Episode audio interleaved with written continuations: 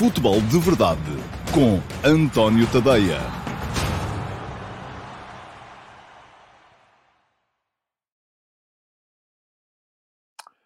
Ora, então, olá, muito bom dia a todos. Sejam muito bem-vindos à edição número 598. Estamos quase na 600, vai ser esta semana, do Futebol de Verdade. Hoje é terça-feira e acho que é dia 10. Deixem-me cá conferir. Exatamente, dia 10 de maio de 2022. E cá estou para vos uh, trazer até vocês o uh, Futebol de Verdade, uma emissão diária de segunda a sexta-feira, sempre ao meio-dia e meia, no meu canal de YouTube. Se ainda não seguem o canal, façam favor, vão lá ao canal cliquem em cima de inscrever-se para passarem a seguir o canal, ativem o sino das notificações para uh, poderem ser avisados sempre que eu entro em direto ou sempre que entram novos conteúdos uh, no meu canal de YouTube. E não são só as edições do Futebol de Verdade. Temos também o projeto Fica a Dica e atenção que até ao início da próxima semana vamos ter novidades. Não vou dizer ainda o que é, porque eu, não gosto de falar antes das coisas estarem feitas, mas uh, vamos ter novidades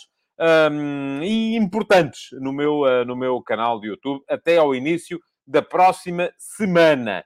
Uh, pode ser a novidade, é que não há novidades, mas não, acho que vai haver, enfim, não poderemos com certeza. temos neste momento 99% só, as coisas não estão ainda feitas e por isso não vou ainda anunciá-las. Agora, já sabem, ativem então as notificações e uh, estão-me a falhar vocês, porque já vi que os vossos amigos das duas uma, ou não gostam de futebol, ou não gostam de futebol de verdade, porque se vocês os avisaram, e eu não vou duvidar, uh, para estarem aqui presentes sempre na emissão em direto do futebol de verdade, e eles continuam sem aparecer, é porque com certeza gostam mais daquelas coisas vagamente aparentadas com futebol que andam muito por aí, que é malta a falar de tudo menos daquilo que interessa, que é o jogo. Ora, muito bem, uh, já sabem que está a decorrer o uh, Futebol de Verdade Challenge. Eu vou colocar a passar aqui em rodapé a classificação, já incluindo aquela que eu considerei a pergunta do dia de ontem, e que eu ainda não anunciei. Já tem também os pontos por rapidez, não os de hoje, mas tem os de ontem. Portanto, esta é a classificação. Está a passar aqui em rodapé a classificação do Futebol de Verdade Challenge ao dia 9 de maio. E já sabem, no final do mês, os cinco primeiros, desde que não tinham sido dos premiados de abril, os cinco primeiros vão receber uma assinatura gratuita, uh, ou melhor, uma assinatura premium do meu Substack, mas de forma totalmente gratuita. Não pagam nada durante o mês, leem tudo o que lhes apetecer em tadeia.substack.com. Vamos lá então uh, responder então à pergunta do dia e tenho outra novidade para vocês. É que hoje vamos mesmo ficar nos 32 minutos. Eu já tinha anunciado 30 minutos, eh, mas depois isto, a conversa prolonga-se e tal, e já estamos outra vez nos 40 e tal. E já tenho outra vez gente a protestar e a dizer que assim não consegue ver o programa na hora do almoço, e se a malta não consegue ver o programa, estou a prestar um mau serviço. Eu não quero prestar um mau serviço. Eu sei que há aqui muitos de vocês que querem programas de uma hora, duas horas, se desse passávamos aqui o resto do dia a conversar, mas não pode ser, porque há malta que não tem muito tempo e que por isso mesmo precisa do programa na, na casa dos 30 minutos para poder assistir. Uh, vamos lá então um, à pergunta do dia, aquela que eu escolhi como pergunta do dia do programa de ontem, e já sabem que eu atribuo sempre 3, 2 e 1 pontos no Futebol de Verdade Challenge aos três mais rápidos a perguntar, assim que a emissão é colocada em direto no YouTube, perto do meio-dia, mas depois, para quem colocar perguntas em diferido, para quem for à emissão do YouTube depois do programa acabar e colocar lá perguntas, eu escolho a pergunta do dia, a melhor pergunta das que lá está, e atribuo 5 pontos a essa melhor pergunta do dia. Um, já disse aqui ontem, quem eventualmente vir que colocou perguntas no direto e eu não lhes respondi, porque não vi, uh, pode pegar nelas e voltar a colocar depois em diferido, porque pode ser ainda que uh, uh, se qualifiquem como pergunta do dia. A pergunta do dia de ontem é do Filipe Monteiro. Foi aqui uma decisão difícil, porque o Vasco Batista também esteve na luta até a final.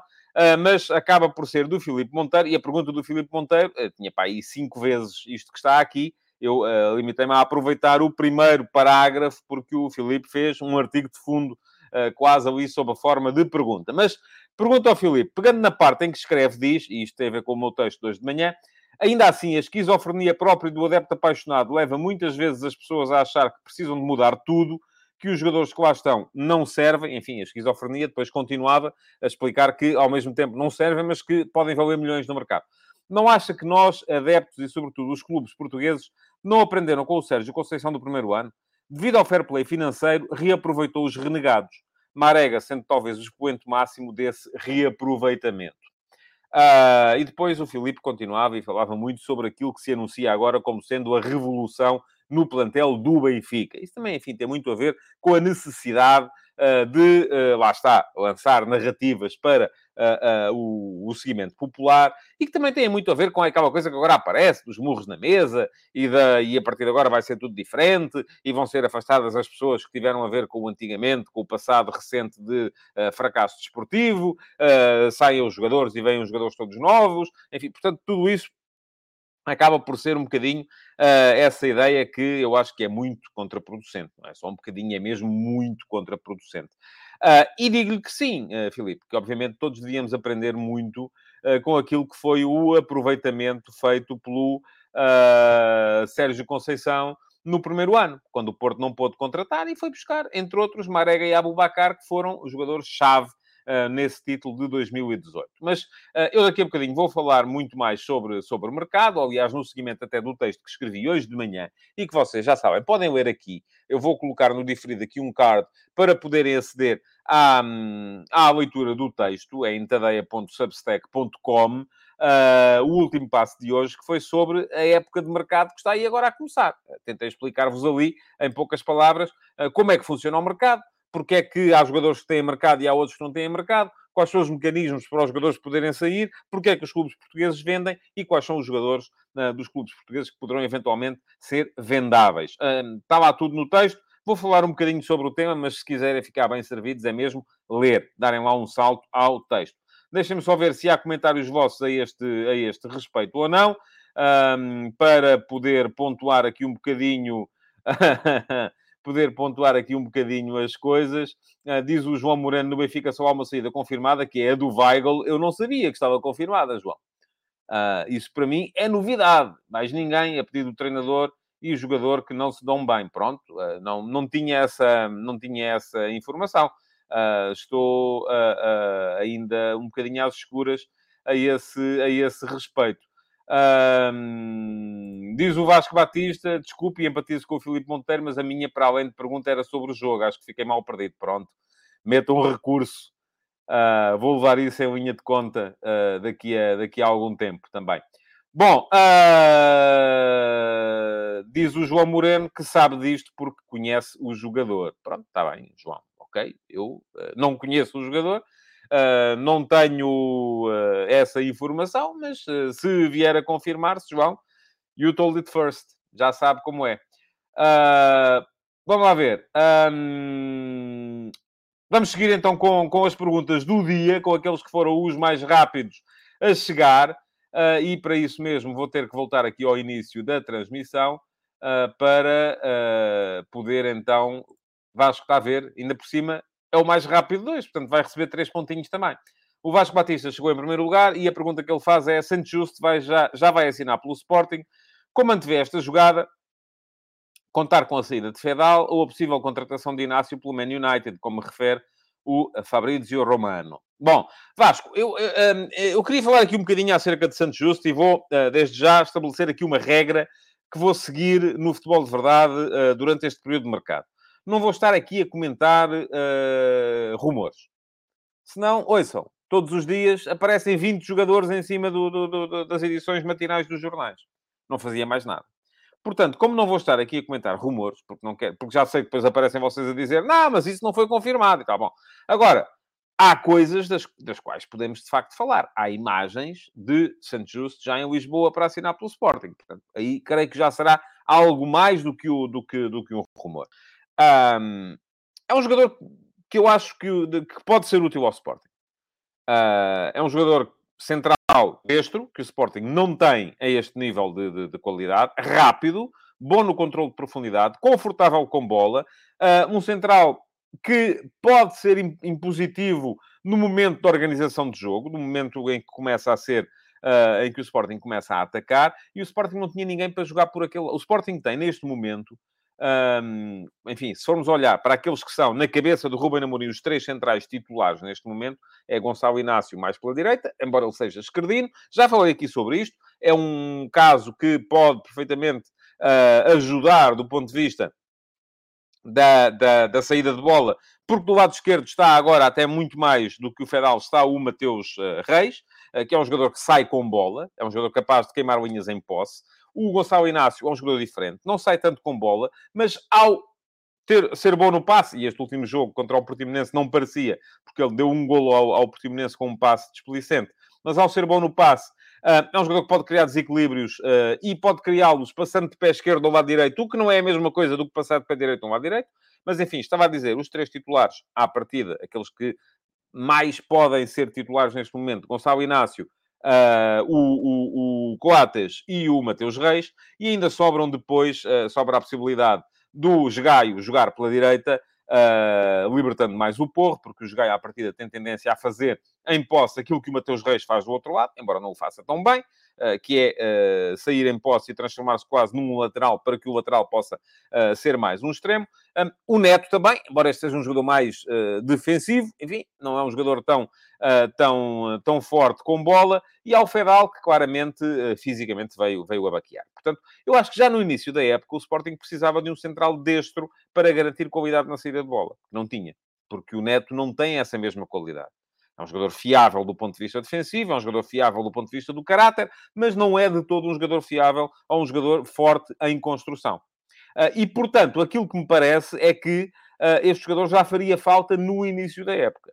Agora, como é que vai jogar o Sporting? O Inácio até pode ser uma alternativa ao Coates para o meio. Vai sair o Inácio? Não sei. Uh, acho que ainda não valerá aquilo que o uh, Sporting espera poder fazer com ele. A não ser que, de repente, o uh, Eric Ten Hag tenha visto o Inácio jogar e tenha ficado tão maravilhado que o queira, de facto, para o Man United e o Man United possa pagar um valor que o Sporting já considera um, apreciável que, vamos ser francos, o jogador ainda não vale. Mas ainda no outro dia aqui disse que os jogadores não, não valem no mercado aquilo que já justificaram. Valem aquilo que podem vir a justificar. Isto é, os grandes clubes, quando investem, investem sobretudo em jogadores que tenham margem de crescimento e que possam, aos quais eles antevejam margem de progressão e de crescimento rápido uh, para poderem vir a valer. Não é aquilo que já mostraram, é aquilo que podem vir a mostrar. Portanto, não sei. Um, acho que já fazia sentido, sendo justo de qualquer maneira, embora, deixem-me só dizer isto também, o jogador teve dois bons anos no, no, no, no Mainz, um, esta época pouco jogou, teve duas lesões graves, eh, uma em cada ombro, um, teve dois bons anos no Feyenoord também, depois de vir do Erenveen, um, mas volta a ser um risco que o Sporting já assumiu, por exemplo, com o Pedro Porro. O Pedro Porro, quando veio para o Sporting, tinha passado uma época quase sem jogar na mesma situação está o Saint Just, esta época. Agora, com certeza que o Sporting olha para o jogador e consegue perceber se o jogador, se os problemas físicos foram uma questão passageira e de azar, ou, ou traumática, ou se são uma questão mais congénita, um, e no Porro isso deu resultado, até porque o Ruben Amorim geralmente sabe muito bem aquilo que quer, é muito concreto naquilo que quer, e se ele disse que quer este jogador, é porque é este jogador que ele quer, e ponto final. Dois pontos hoje para o João Lopes, que desta forma com certeza vai assumir a liderança isolada, a não ser que o Miguel Timóteo, que eu não sei se está cá hoje, se não, uh, faça a pergunta do dia. Pergunta-me João, quantos jogadores do Benfica seriam titulares no PSV? Eu diria que 9 em 11. Eu vou-lhe dizer, João, não seria tão otimista. Faz sentido, depois de um investimento de 100 milhões e zero títulos, voltar a colocar o futuro do clube nas mãos de um treinador? João, eu acho que só faz sentido colocar o futuro dos clubes nas mãos dos treinadores. Já disse isto aqui várias vezes. O que não faz sentido é colocar o futuro dos clubes nas mãos dos roupeiros, dos uh, vice-presidentes financeiros, dos... ou seja, quem tem que escolher os jogadores são os treinadores. Depois tem que haver alguém acima do treinador, pode ser o presidente, o diretor desportivo, seja quem for, para lhe dizer: olha, não há dinheiro, esqueça. Agora, se o treinador diz eu quero este, este, este e este, e são de borla, ou estão dentro do orçamento, tem que ser o treinador a escolher, não é mais ninguém. Não acredito. Quem é, quem é que o João acha? Enfim, não acha nada com certeza. Porque uh, uh, uh, quem tem que escolher os jogadores, do meu ponto de vista, pelo menos, é o treinador. O seu próprio clube, o Flóculo Porto, tem épocas de muito sucesso quando foi o treinador a escolher os jogadores. Olha o caso Mourinho, por exemplo. Quem é que, acha, quem é que o João acha que foi buscar os jogadores? A Setúbal, a Leiria, o, o, o Paulo Ferreira, o Nuno Valente, o Derlei? Foi a SAD visionária? Não foi, foi o treinador. Agora, a questão é, a SAD há de lhe ter dito assim, certo, mas uh, o que há para gastar é X. E tu vais lá e gastas X. Pronto, ele diz então, quero este, este e este. Aquele também queria, mas não há dinheiro, não pode ser. E toda a gente, enfim, eh, sabe que com certeza os treinadores querem sempre mais e mais e mais. Mas SADs têm que impedir. Agora, em relação à sua pergunta, quantos jogadores do Benfica seriam titulares no PSV? O João diz 9 em 11. Eu vou-lhe responder com outra pergunta. Quantos jogadores do Benfica seriam titulares neste Benfica? Porque eu acho que são mais do que aqueles que têm sido. Ou são outros, pelo menos. Uh, um, repare, o Benfica, e esta questão do investimento de 100 milhões o Benfica, de facto, foi nos últimos três anos o clube português que mais investiu em Portugal. Investiu, isto são contas do Transfermarkt, eu não tenho uh, as contas comigo, mas fui ver ao Transfermarkt. Nos últimos três anos, o Benfica investiu 194 milhões, o Porto 119, o Sporting 88. Portanto, há aqui uma diferença, ainda assim, de uh, eh, 75 milhões de euros entre o Benfica e o Porto. E há uma diferença de 114 milhões de euros entre o Benfica e o Sporting. Mas o Benfica também foi o clube que mais vendeu uh, investiu ou recebeu 365 milhões de euros, o Porto recebeu 234 e o Sporting 174. Portanto, se formos a ver, o Benfica também foi a equipa, é a equipa, de acordo com as contas do Transfermarkt, que tem uh, melhor balança. Isto é, tem um lucro nestes três anos de 171 milhões de euros. Agora vão dizer, ah, mas esse dinheiro foi todo para os empresários e para as comissões. Não sei. Uh, para onde é que foi, não sei. Uh, eu creio que não se trabalha assim. Eu acho é que muitas vezes Há, há, vendas inflacionadas, ainda hoje explica isso, e são muitas vezes inflacionadas, sobretudo, um, não é por causa das comissões, é muito porque quando um empresário chega a um clube português e diz: Olha, eu vendo-te este jogador por 100 milhões, mas em contrapartida vais ter que comprar este e este uh, por 50.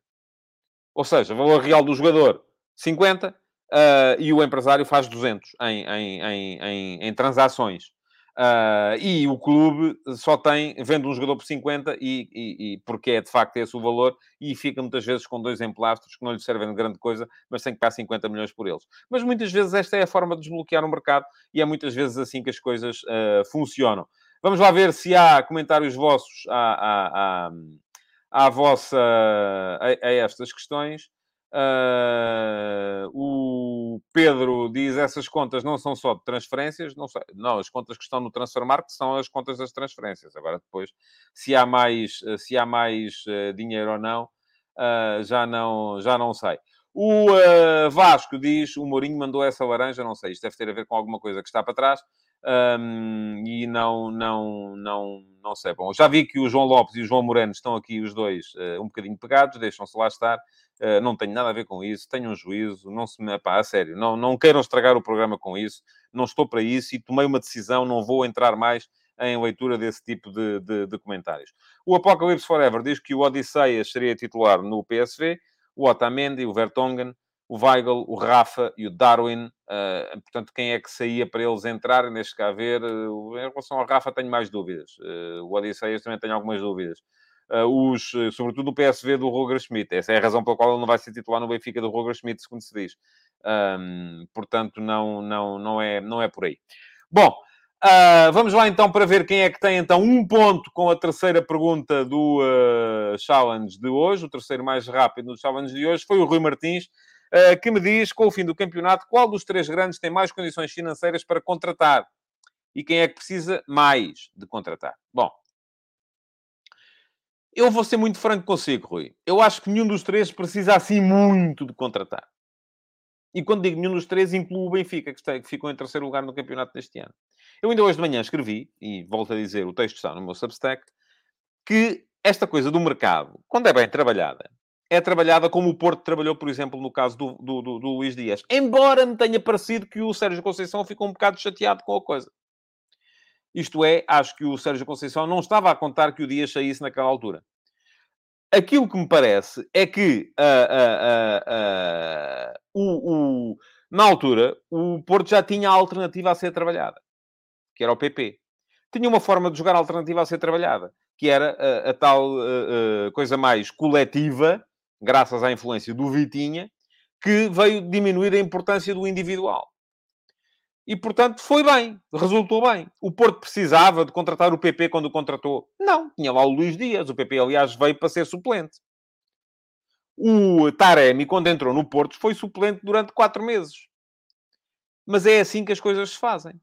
Trabalhou bem, por exemplo, o, o, o Sporting, no caso, Palhinha versus uh, uh, o Garte. E eu hoje de manhã escrevi o Uribe, até numa das, numa das partes em que mencionei o tema. Uh, trabalhou bem. Uh, porquê? Porque não vendeu o jogador no ano passado. E agora até me podem vir dizer assim, ah, mas se tivesse vendido no ano passado, teria sido, uh, conseguido mais dinheiro. E é provável, porque no ano passado o Palhinha era titular do Sporting e foi chave no título de campeão provavelmente se tivesse chegado uma, uma, uma, proposta boa no ano passado, o Sporting até teria vendido. Não chegou. Será que vai chegar essa proposta este ano? Tenho algumas dúvidas. Se calhar vão ter que vender por menos, certo. Mas, entretanto, já têm uma alternativa trabalhada para entrar no 11. Portanto, agora quando me diz assim, quem é que tem condições uh, para contratar? Ou quem é que precisa mais de contratar? Eu acho que estas coisas devem ser feitas, geralmente fazem-se assim. Primeiro vende-se e a seguir vai-se à procura de ver quem é que substitui. Eu acho que devem ser feitas ao contrário. Primeiro contrata-se os substitutos e a seguir liberta-se os jogadores. Bem feito é assim. Agora, fazem bem? Não, quase nunca. E diz-me assim, mas o Benfica, e já está aqui o Apocalipse Forever, diz que o Benfica precisa de dois laterais, dois trincos, um segundo avançado. O que é, que é que eu lhe diga? Precisa de dois laterais, tem lá seis para aí, e precisa de mais dois? Mas porquê? Aqueles que lá estão não servem? E vão fazer o que aos que lá estão? Ai, vendemos. Está ver quem é que compra? Não é? Jogadores que não servem para o Benfica, que ficou em terceiro no Campeonato de Portugal. Quem é que vai comprar? É que isto, as coisas não dão para tudo, não é? Não dão para tudo. Uh, o, o, o... Pergunta ao Carlos Guist qual foi a verdadeira razão para o Sporting deixar cair Fedal não me parece que seja o rendimento, foi fundamental no título, sim, mas é um jogador que já no ano passado, o, o Fedal, no ano passado, jogava uma vez por semana. É um jogador que tem limitações físicas. E isso percebeu-se várias vezes durante esta época. É um jogador com muita dificuldade para fazer dois jogos por semana. Foi fundamental no ano do título, verdade. Este ano está um ano mais velho e não me parece que tenha tido uh, uh, uma, boa, uma boa resposta uh, relativamente àquilo que era preciso. Pergunta-me o Hugo Matos eu acho que o Roger Schmidt consegue implementar o seu modelo de jogo com os atuais jogadores do Benfica. Se não, qual a prioridade do investimento? Oh, oh, Hugo, eu acho que entre os jogadores que lá estão, entre os jogadores que estão na, na, na Youth League, uh, com certeza tem que estar aí a base. O que não me parece fazer sentido é aparecerem de repente mais 10 jogadores. O Benfica não pode contratar 7, 8, 9, 10 jogadores todos os anos. Porque nem todos os anos, enfim, o que é que vão fazer agora? Têm duas alternativas. Uma é Conseguem vender o Darwin. Pode ser que consigam vender o Darwin por um bom valor. 60, 70 milhões. Não acredito que valha mais do que isso, francamente. Só, ah, bom, pode acontecer. E eu já expliquei um dos mecanismos, no último passo 2, um dos mecanismos para isso acontecer. Que é a super influência, por exemplo, do Jorge Mendes. Não é criminoso isso, ao contrário do que muitos de vocês pensam. Se o Jorge Mendes chegar aqui e disser assim, ok, eu consigo vender-vos o Darwin por 120 milhões. Mas, em contrapartida, vocês têm que comprar este, este e este num valor de 60 milhões. E se calhar até são jogadores aos quais o Roger Schmidt pode achar piada. Sim, pode acontecer assim. Agora, de modo próprio, o valor do jogador não é esse neste momento. Mas já lá vamos falar de mercado mais à frente. Eu, antes de, uh, uh, antes de, de lá chegar, uh, diz-me aqui o Josias, Martin Cardoso, na minha opinião, não deviam contratar ninguém. Eu também não sou tão radical. Não é apostar nos miúdos. Eu acho que o, o Roger Smith deve chegar e, e olhar para, para, os jogadores que tem, e são muitos, são alguns 50, entre os que estão e os que estão emprestados, e os que estão na equipa, da, na equipa B e os que estão no Youth League, e perceber agora o, quais são as posições para as quais nós precisamos aqui mesmo de um upgrade. E isso vai depender muito também de quem sair. Por exemplo, se sai o Grimaldo, parece-me evidente que precisa de um lateral esquerdo. Porque os laterais esquerdos da equipa B e por aí afora são, são, são, um, têm que ser alternativa, não podem ser ainda a solução primária. Uh, se sai o Darwin, parece-me que já não é tão líquido que precisem de um ponta de lança. Porque estão lá muitos. E o Darwin, dos pontas de lança que lá estão, é provavelmente o único que o Benfica consegue vender em alta. Não vão conseguir vender o Seferovic com 30 anos. Não vão conseguir, enfim, volto a dizer, até podem conseguir, mas uh, uh, tem a ver com as tais, uh, os tais, as tais distorções de mercado. O Yaremchuk, que chegou por 16 milhões de euros, não vai com certeza sair por mais agora, depois de uma época que passou fundamentalmente no banco. Até pode acontecer, olha, aconteceu, por exemplo, com o Jiménez. Mas lá está, é distorção de mercado. E isso, a distorção de mercado não chega para explicar tudo. Não chega para se planear com base nessa, nessa, nessa distorção. Uh... Bom, vamos, vamos seguir em frente, uh, porque quero falar-vos hoje mesmo aqui das, das uh, antes de olhar para o mercado com um bocadinho mais, já vamos com 25 minutos de programa, quero mesmo hoje falar das contas. Porque se eu deixo para o fim já sei que não vai acontecer e, portanto, vamos aqui gastar dois, três minutos a falar daquilo que vai ser a última jornada da nossa, da nossa liga e depois está prometido que volto ao, ao, ao mercado. Já vi que está muita gente a querer perguntar, é sobre, sobre o mercado. O Diogo Silva pergunta se o Sporting vende Mateus Nunes, se o Daniel Bragança é uma alternativa válida. É uma alternativa válida, mas para outra maneira de jogar. E atenção, aqui não estou a falar necessariamente do esquema tático, não. Pode ser em 3-4-3. Da mesma maneira que o Vitinha foi uma alternativa ao Sérgio Oliveira para outra maneira de jogar. Uh, não é a mesma coisa, mas com o mesmo esquema tático, certo, mas outra maneira de jogar. E, portanto, eu acho que uh, o Sporting tem que perceber o que é que quer. Ah, e não pode jogar das duas. Não, é pá, tem que ter uma. Isso aí eu sou uh, radical nessas, nessas coisas. vamos lá ver. O Luís Ventura diz-me, pergunta se o Darwin vale assim tanto. Vale 50 milhões, acho que vale. Marcou golos importantes na, na, na, na Liga dos Campeões marcou uh, ao Bayern, marcou ao Ajax, marcou ao Liverpool, marcou ao, uh, uh, marcou ao Barcelona, melhor marcador do campeonato português. é um jogador claramente à parte na equipa do Benfica. Agora, não vale 150 milhões, isso não, esqueçam. Aí lá está, só mesmo com destruição de mercado. o que pode acontecer. Não quer dizer que não aconteça, mas à partida Uh, não me parece que seja que seja uh, que seja que seja uh, que se vá pensar nisso como como como como base de licitação. Vamos lá, o Luís Ventura diz o Benfica quer mais que 50 milhões e acho muito bem que queira e se calhar até vai conseguir. Lá está. Volto a dizer, recomendo-vos, deem um salto ao, ao, ao, meu Substack quando acabar o programa e, uh, uh, e, e, e, vejam o que eu penso sobre o tema. Está lá tudo explicado, por escrito é mais, é mais fácil. Bom, contas, antes de voltarmos ao mercado. O Belenenses, a Belenenses Chade perdeu ontem com o Ufa Malicão. O jogo teve um final de loucos. Um, 3-2. E dessa forma, uh, quem fez a festa já ontem foi o Aroca. O Aroca já sabe que... Uh, Deixem-me só, porque isto faz sentido Diz o João Lopes, Holland fixou um preço, Darwin não vai ser vendido por mais, Holland tinha cláusula de rescisão. 75 milhões. Não foi, uh, o preço não foi o City que chegou... Aliás, porque se houvesse ali base, se houvesse leilão, tinha valido muito mais, porque havia gente, muita gente a querer uh, ficar com ele. Estava lá, contrato. Se quiser sair no final da época, são 75 milhões. E mesmo assim, o City vai investir 250 milhões de euros num contrato de 5 anos. Não é coisa, uh, não é coisa pouca. Uh, e diz o Christopher Ribeiro da Silva, o Darwin valerá aquilo que estiverem dispostos a pagar. Oh, oh Christopher, sim. E o sol nasce todos os dias e põe-se todos os dias ao final do dia. É sempre assim, geralmente. Agora, às vezes há eclipses. E é preciso a gente perceber porque é que há eclipses, está a perceber? É porque aparece a lua à frente do sol. Uh, e tá, às vezes há coisas que fazem com que as coisas funcionem de maneira diferente daquilo que uh, daquilo que deviam, deviam funcionar. Portanto, já vi que o João Lopes acha que o Darwin não vale nem 5 tostões furados. Uh, e, e, pronto, e depois há aqui muita gente a achar que ele tem que ser vendido por se alguém der 150 milhões é porque ele vale 150 milhões. Pronto, está bem. Fiquem aí na terra das verdades absolutas e eu um dia destes, se puder, faço-vos uma visita, mas não vai ser hoje. Um, Belenenses Chade perdeu, o Aroca festejou, neste momento já sabe que só o tom dela pode apanhá-lo na, uh, 18, na 15 posição, e o Aroca tem vantagem no confronto direto. Portanto, aquilo que acontece é que o Aroca já está safo. O que nós sabemos neste momento é que Tondela, Moreirense e Belenenses Chade vão ficar nas três últimas posições uh, da uh, Liga. Agora falta definir a ordem, porque o 16 uh, vai ter ainda a possibilidade de tentar escapar à, uh, à, à descida, jogando o play-off contra o terceiro da segunda liga. Uh, o Tondela tem 27 pontos, o Moreirense tem 26, a Belenenses Chato tem 25. Temos uma certeza com isto. Não vai haver desempate a 3. Ou seja, não há nenhuma combinação uh, que possibilite que estas três equipas acabem as três com o mesmo número de pontos.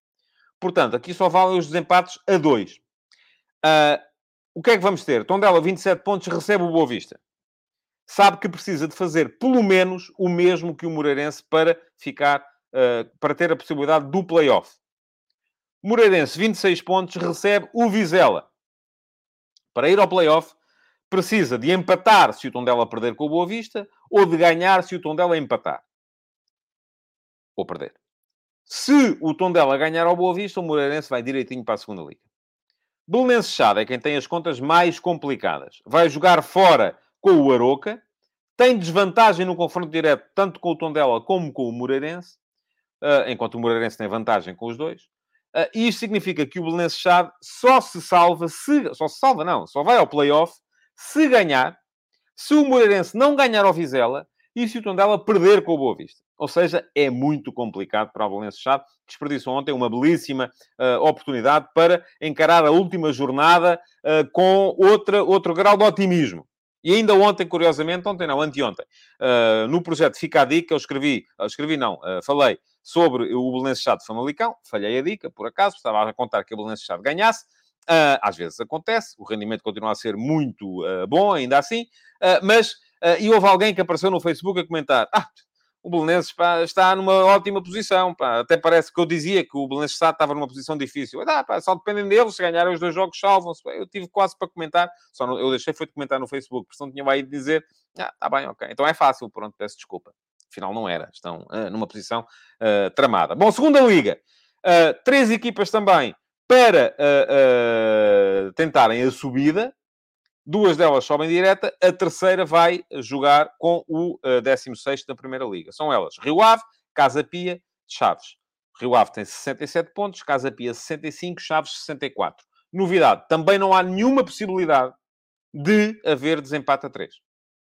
Isto é, não vão acabar os três com o mesmo número de pontos.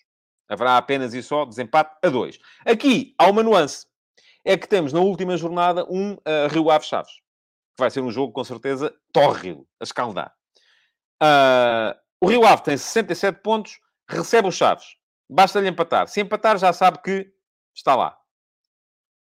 Aliás, uh, se perder, também sobe, desde que o Casa Pia não ganhe o seu jogo. Uh, o Casa Pia tem 65 pontos, vai jogar fora com o Leixões. Uh, e o Casa Pia sabe que se ganhar, sobe. Fará 68 pontos, não há nenhuma maneira de não subir. Se empatar, uh, só sobe se o Chaves não ganhar em Vila do Conde. E o Chaves, que me parece, perguntava-me aqui alguém, ah, era o Hugo Matos, quem é que eu acho que sobe diretamente? Eu diria que neste momento o Chaves é a equipa que tem a vida mais difícil, uh, porque é quem está atrás, uh, e porque ainda por cima perdeu uma boa oportunidade de encarar esta última jornada com outra dose de otimismo também, quando empatou com o Estrela da Amadora na última jornada. Chaves, 64 pontos, visita o Rio Ave. Se o Casa Pia perder, em Matosinhos com o Eixões, o Chaves basta-lhe empatar, porque tem vantagem no, no, no confronto direto. Agora, é sempre um risco. Até pode dar-se o caso do empate bastar ao Rio Ave e ao Chaves. Vão jogar um com o outro e assistirmos, enquanto estamos à espera de um jogo tórrido, vermos ali um jogo de amigos. Mas isso só acontece se o Casa Pia perder. Mas, se o Chaves ganhar ao Rio Ave, o resultado também pode servir aos dois, a Chaves e Rio Ave. Se o Casa Pia perder. Porque aí o Chaves faria 67, Rio Ave 67, ou melhor, se o Casa Pia não ganhar, ser que o Casa Pia não ganhe. E o Casa Pia, empatando ou perdendo, ficaria com 66 ou 65. Mas imaginem que estão ali os dois, o Chaves a ganhar, o Rio Ave satisfeito porque o Casa Pia não está a ganhar e de repente o Casa Pia, uh, no fim do jogo, faz um golo e lá vai o Rio Ave ficar. Portanto, não é nada seguro pensar nisso. Acho que vai ser muito interessante de seguir. Vamos ver como é que vai ser no fim de semana. E agora, então, sim, mercado. Uh, dois, três minutos, só para, porque já falei aqui muito de mercado durante, durante, durante o programa, só para vos dizer, e já escrevi isso também no texto de hoje, e volto a dizer, quem quiser dar um salto, é ver quem são os jogadores que os três grandes têm na linha ou na calha para poderem sair. Primeira coisa que eu já disse aqui no outro dia. Os clubes só vendem porque precisam, não é por desporto. Vendem porque precisam. E, portanto, se vendem porque precisam, só vendem jogadores que lhes possam dar dinheiro. Não vão estar a vender jogadores que não lhes vão dar dinheiro. Uh, e, portanto, aquilo que acontece é que temos que perceber quais são os jogadores que estão neste momento nos três plantéis e que podem valer dinheiro que se veja. Começando por baixo, pelo terceiro classificado, Benfica, eu olho para o plantel do Benfica e identifico basicamente três jogadores. O Weigl, porque acho que é um jogador que continua a ter marcado na Alemanha. E atenção, aqui estamos a falar basicamente ou das Big Five, uh, onde há dinheiro para investir e esses aí só investem de facto em jogadores que lhes garantam rendimento. Ou há ali mais umas quantas portas. Enfim, já deixou de funcionar o Shakhtar, deixou de funcionar o mercado russo, continua a haver eventualmente a Olympiacos, eventualmente as equipas grandes da Turquia, e depois eventualmente o Wolverhampton, Roma, via Jorge Mendes, Mourinho, e eventualmente Golfo Pérsico, os Alilals desta, desta vida. Uh, mas pronto, vamos sempre... Esse aí a gente nunca sabe. Porque isso aí depende muito de quem vai uh, estar ali a abastecê-los, não é? E depende muito daquilo que é a agenda, por exemplo, o Wolverhampton, depende muito daquilo que é a agenda do, do Jorge Mendes. Ele é que sabe com quem é que quer trabalhar, quem é que quer favorecer este ano, com quem é que lhe está a favorecer mais negócios, e portanto uh, estamos aí a, a, a, a perceber o que, é que, o que, é que acontece. O Sandro Castanho está aqui a falar do Sarabia, o dinheiro do Nuno Mendes nem paga o Sarabia, mas o, o problema do Sarabia não é o valor da transferência, o problema do Sarabia é o valor do salário. Uh, e, não tem, e não, tem nada, não tem nada a ver. O Hugo Matos fala aqui mercado árabe, sim, eu já falei nisso. Mas isso aí também depende muito de quem é o treinador, quem é o empresário do treinador. Se, o, se lá estiver um treinador português com um empresário português, pode facilitar. Agora, vamos a ver. Estava a dizer Weigl, Gonçalo Ramos, embora eu já tenha dito aqui que acho que o Benfica não deve vender o Gonçalo Ramos. O Gonçalo Ramos, para mim, é muito do futuro do Benfica. E Darwin. São estes três. Ah, e o Rafa? O Rafa tem 28 anos. E, e, se olharmos para os... É claro que o Rafa pode sempre sair para um Wolverhampton, para a Turquia, para um, para um clube menor da, da, da Premier League. Pode. Mas tenho dúvidas que haja, que haja, esse, que haja esse, esses valores a pagar. 28 anos. Lembra-se da dificuldade que o Sporting teve para vender o Bruno Fernandes? Era o mesmo problema. E era mais novo. Mas passou três anos sem ganhar. O Rafa passou três anos sem ganhar. Não ganha, não ganha um troféu há três anos. Isto faz quem está do lado de lá desconfiar. A não ser que haja uma grande interferência do empresário. O Grimaldo, sem dúvida. 26 anos, mas está no último ano de contrato. A mesma dificuldade que o Porto teve, por exemplo, para conseguir vender o uh, Corona. E tentou. Até mesmo com a interferência do Jorge Mendes via Gattuso. O Corona e o Sérgio Oliveira estiveram vendidos para a Fiorentina no início da época. E depois, não só eles não foram, como o treinador foi despachado à conta disso. Porque estava a querer seguir a sua própria agenda e os donos do clube não gostaram. Porto, uh, perdão, Sporting. Uh, ainda estava com a classificação do ano passado. João, João Lopes já tem aqui mais uma, mais uma uh, maneira para, para, para, para ficar chateado comigo. Acho que o Pedro Porro pode ter marcado. Acho que o Inácio eventualmente pode ter marcado. Acho que o Mateus Nunes pode ter marcado. E depois há os casos Palhinha e Pedro Gonçalves que tinham mais marcado no ano passado do que este ano. E o Palhinha já tem 26 anos também. Uh, no caso do Inácio, é muito na base daquilo que ele pode vir a valer, num treinador que olhe para ele e perceba, ok, é isto que eu quero. Diz-me aqui o Hugo Matos que o uh, Everton Cebolinha ainda tem marcado. Uh, Sim, no Golfo tem sempre. No Brasil tenho dúvidas. Eh, que haja quem pague aquilo. Tanto que o Benfica já tentou mandá-lo para lá pelos mesmos 20 milhões que, pelos quais que pagou por ele e não conseguiu. O Porro, neste momento, é um jogador que pode perfeitamente valer os tais, acima dos tais 20 milhões. O Inácio, se for um treinador que olhe para ele e perceba, e se for um treinador de ideias fixas, como é o Ruben Amorim, como são cada vez mais uh, estes jogadores, Uh, pode valer dinheiro também. Mateus Nunes, neste momento, parece-me ser o mais valorizado de todos. A questão é se o Sporting quer ou não vendê-lo. Uh, porque pode acontecer vendê-lo agora, ou pode acontecer ficar à espera que ele valorize, como ficou à espera que valorizassem o Palhinho e o Pedro Gonçalves, e de repente eles desvalorizaram. Agora, isto não quer dizer que eu acho que o Sporting fez mal em não os ter vendido. Acho que fez bem. Porque isto é um clube... Os clubes estão lá para ganhar taças, não é, não é para ganhar uh, campeonatos de mercado. E não havia ainda, aparentemente, valores acertar, ou não havia ainda gente para os substituir. O Sporting ainda não tinha o Ugarte. O Sporting ainda não tinha, ou achava que o Pedro Gonçalves podia valer mais, do, porque é mais jovem, tem 23 anos. Agora, este ano, será que os vendem? Eu creio que a ideia do Sporting é, e alguém dizia aqui, uh, alguém me dizia aqui, eu não, não dizia aqui o Rui Paulo Vitorino, para ser sincero, o único que vai sair acho que é o Palhinha. Essa é a ideia do Sporting é fazer o dinheiro pelo Nuno Mendes, que vai, sair, vai ser ativada a cláusula, ou já foi, 40 milhões, e depois conseguir vender o Palhinha e ficar com o Mateus Nunes para mais um ano. Agora, se vai ser assim ou não, e o João Lopes diz aqui, o Palhinha vai acabar no Wolves, não excluo essa possibilidade. Mas aí está. Isso já depende de quem, com quem é que o Jorge Mendes vai querer trabalhar. Eu todos os anos, quando começa o campeonato, olho para as equipas e penso assim, com quem é que o Jorge Mendes vai querer trabalhar? Porque o Jorge Mendes é o melhor desbloqueador de mercado que nós temos por aqui. Uh, e, portanto, acho que tem muito a ver com, com isso. Uh, alguém me diz aqui que os títulos em Portugal não contam. Ah, enfim, não contam. Os títulos contam sempre. Todos os, os, clubes que querem comprar jogadores, querem comprar jogadores que ganham, não querem comprar jogadores que perdem. A não ser que sejam casos extraordinários de, em que se veja que eles são muito superiores ao resto da equipa. E aí eu coloco, por exemplo, o Darwin. Porto. Ora bem, o Porto neste momento tem... O, o, jogador que o Porto gostaria, com certeza, de vender era o Uribe, porque já tem 31 anos. Mas não é fácil conseguir, para os tais primeiros mercados, uh, vender um jogador de 31 anos uh, uh, a, esse, a esse nível. E diz aqui o João Lopes que o Mendes está a tentar meter o Ruben Neves no Barça. Também já se disse Ruben Neves no Man United, por exemplo. E que entra o Palhinha para o lugar dele. Vamos a ver. Sim, aí, mas é, isso é altamente imprevisível aquilo que é a agenda dos grandes empresários, a gente não quiser, a gente não consegue adivinhar. É impossível. Até porque ela própria muda. E diz o Hugo Matos, se o Jorge Mendes quiser, o pote é bem vendido. Certo. Olha que o Jorge Mendes queria, na altura, vender o, o Bruno Fernandes e teve muitas dificuldades. Uh, portanto, vamos, vamos, vamos a ver. Uh, mas ia falar do Porto. O Porto gostaria de vender o Uribe, que já tem 31 anos. Não vai ser fácil para os primeiros mercados. É complicado. Portanto, aquilo que, uh, que eu, eu, não me esqueci, diz aqui o Vasco Batista, uh, que eu me esqueci do Braga, que tem um mercado, sobretudo com o David Carmo, tem sim, senhores. David Carmo, eventualmente o Almusrati, embora isso já me pareça mais difícil.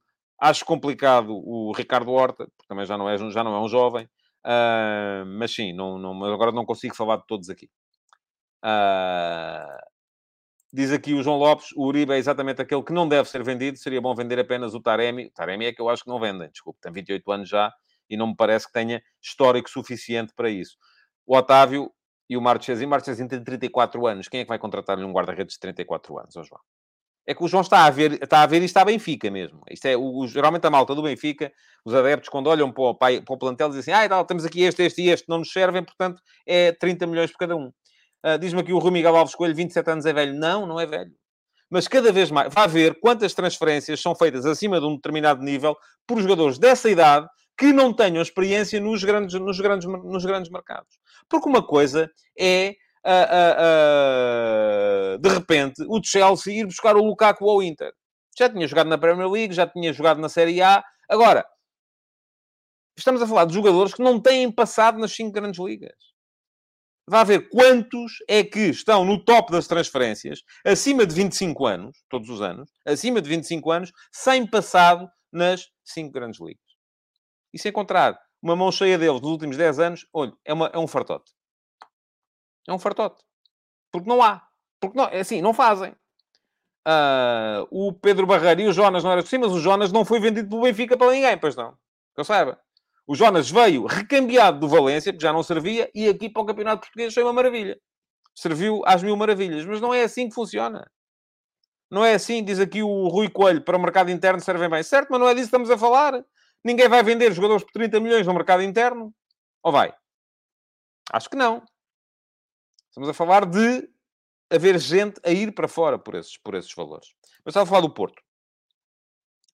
Uh, o João Lopes diz que o Marchesino volta para o México, não falo pelo valor, apenas salário. Ah, ok, tudo bem.